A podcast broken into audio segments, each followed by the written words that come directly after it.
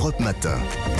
6h, 9h, Thierry Dagiral. 6h53 tous les jours dans votre euh, matinale, le conseil lecture en partenariat avec la librairie Mola à Bordeaux. Bonjour Stéphane Place. Bonjour Thierry, bonjour à tous. Alors ce matin, vous nous proposez ce livre de notre consoeur Vanessa Schneider qui raconte le parcours d'une jeune femme qui a grandi dans un environnement stable et aimant.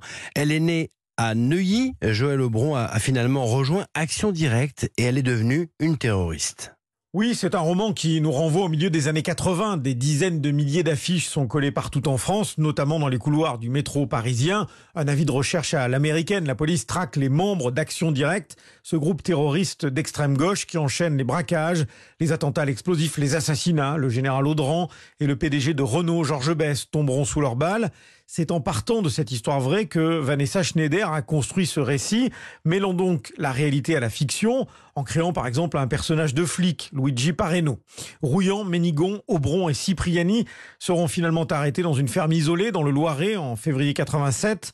La fille de Deauville, c'est le titre de ce livre qu'a beaucoup aimé Lucie Leroy, libraire chez Mola. Roman très documenté, il faut quand même dire roman puisqu'il y a un personnage fictif qui est le personnage du policier. Mais sinon, effectivement, la fille de Deauville, c'est Joël Aubron, qui a commis plusieurs attentats au nom d'Action Directe dans les années 80, qui est sorti de prison dans les années 2000 et qui est décédé euh, il y a quelques années. Et je trouve ce qu'il y a de plus beau dans ce livre, c'est que euh, Vanessa Schneider fait très attention de ne pas juger les gens. Son idée, c'est vraiment de décortiquer une époque, un sentiment et de comprendre comment est-ce que tout ça a pu se passer pour une jeune fille de 20 ans. Grand reporter au monde, romancière, Vanessa Schneider précise au micro européen de Philippe Vandel pourquoi elle a décidé de placer Joël Aubron au centre de son histoire. Parce que Joël Aubron, c'est la plus jeune des quatre, qui, à l'âge de 20 ans, euh, est partie de chez ses parents, est partie dans le mouvement des squats, puis euh, est entrée dans ce groupuscule qui prenait euh, la lutte armée. C'est la plus jeune, c'est la, un peu la bourgeoise des quatre. Les autres ont des parcours vraiment, ils viennent de milieux extrêmement modestes,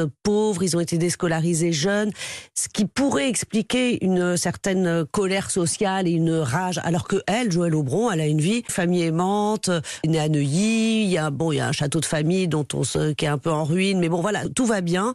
Et, ça, moi, c'est ces parcours qui euh, déraillent, ça m'a toujours euh, intéressé. Puis c'est un personnage de femme. Euh, J'ai travaillé sur sur ma cousine Maria Schneider, qui était aussi une femme à la fois très puissante, mais une femme aussi qui, a déraillé. J'aime bien les femmes qui vont très loin, qui vont trop loin, qui tombent dans dans les excès. Et Schneider rappelle à la fin de son livre que les quatre d'Action Directe, lors de leurs différents procès, n'ont jamais voulu répondre aux questions sur les actes commis et n'ont jamais exprimé ni remords ni regrets. La fille de Deauville donc est parue chez Grasset. Merci Stéphane, on vous retrouve un peu avant 9h moins le quart.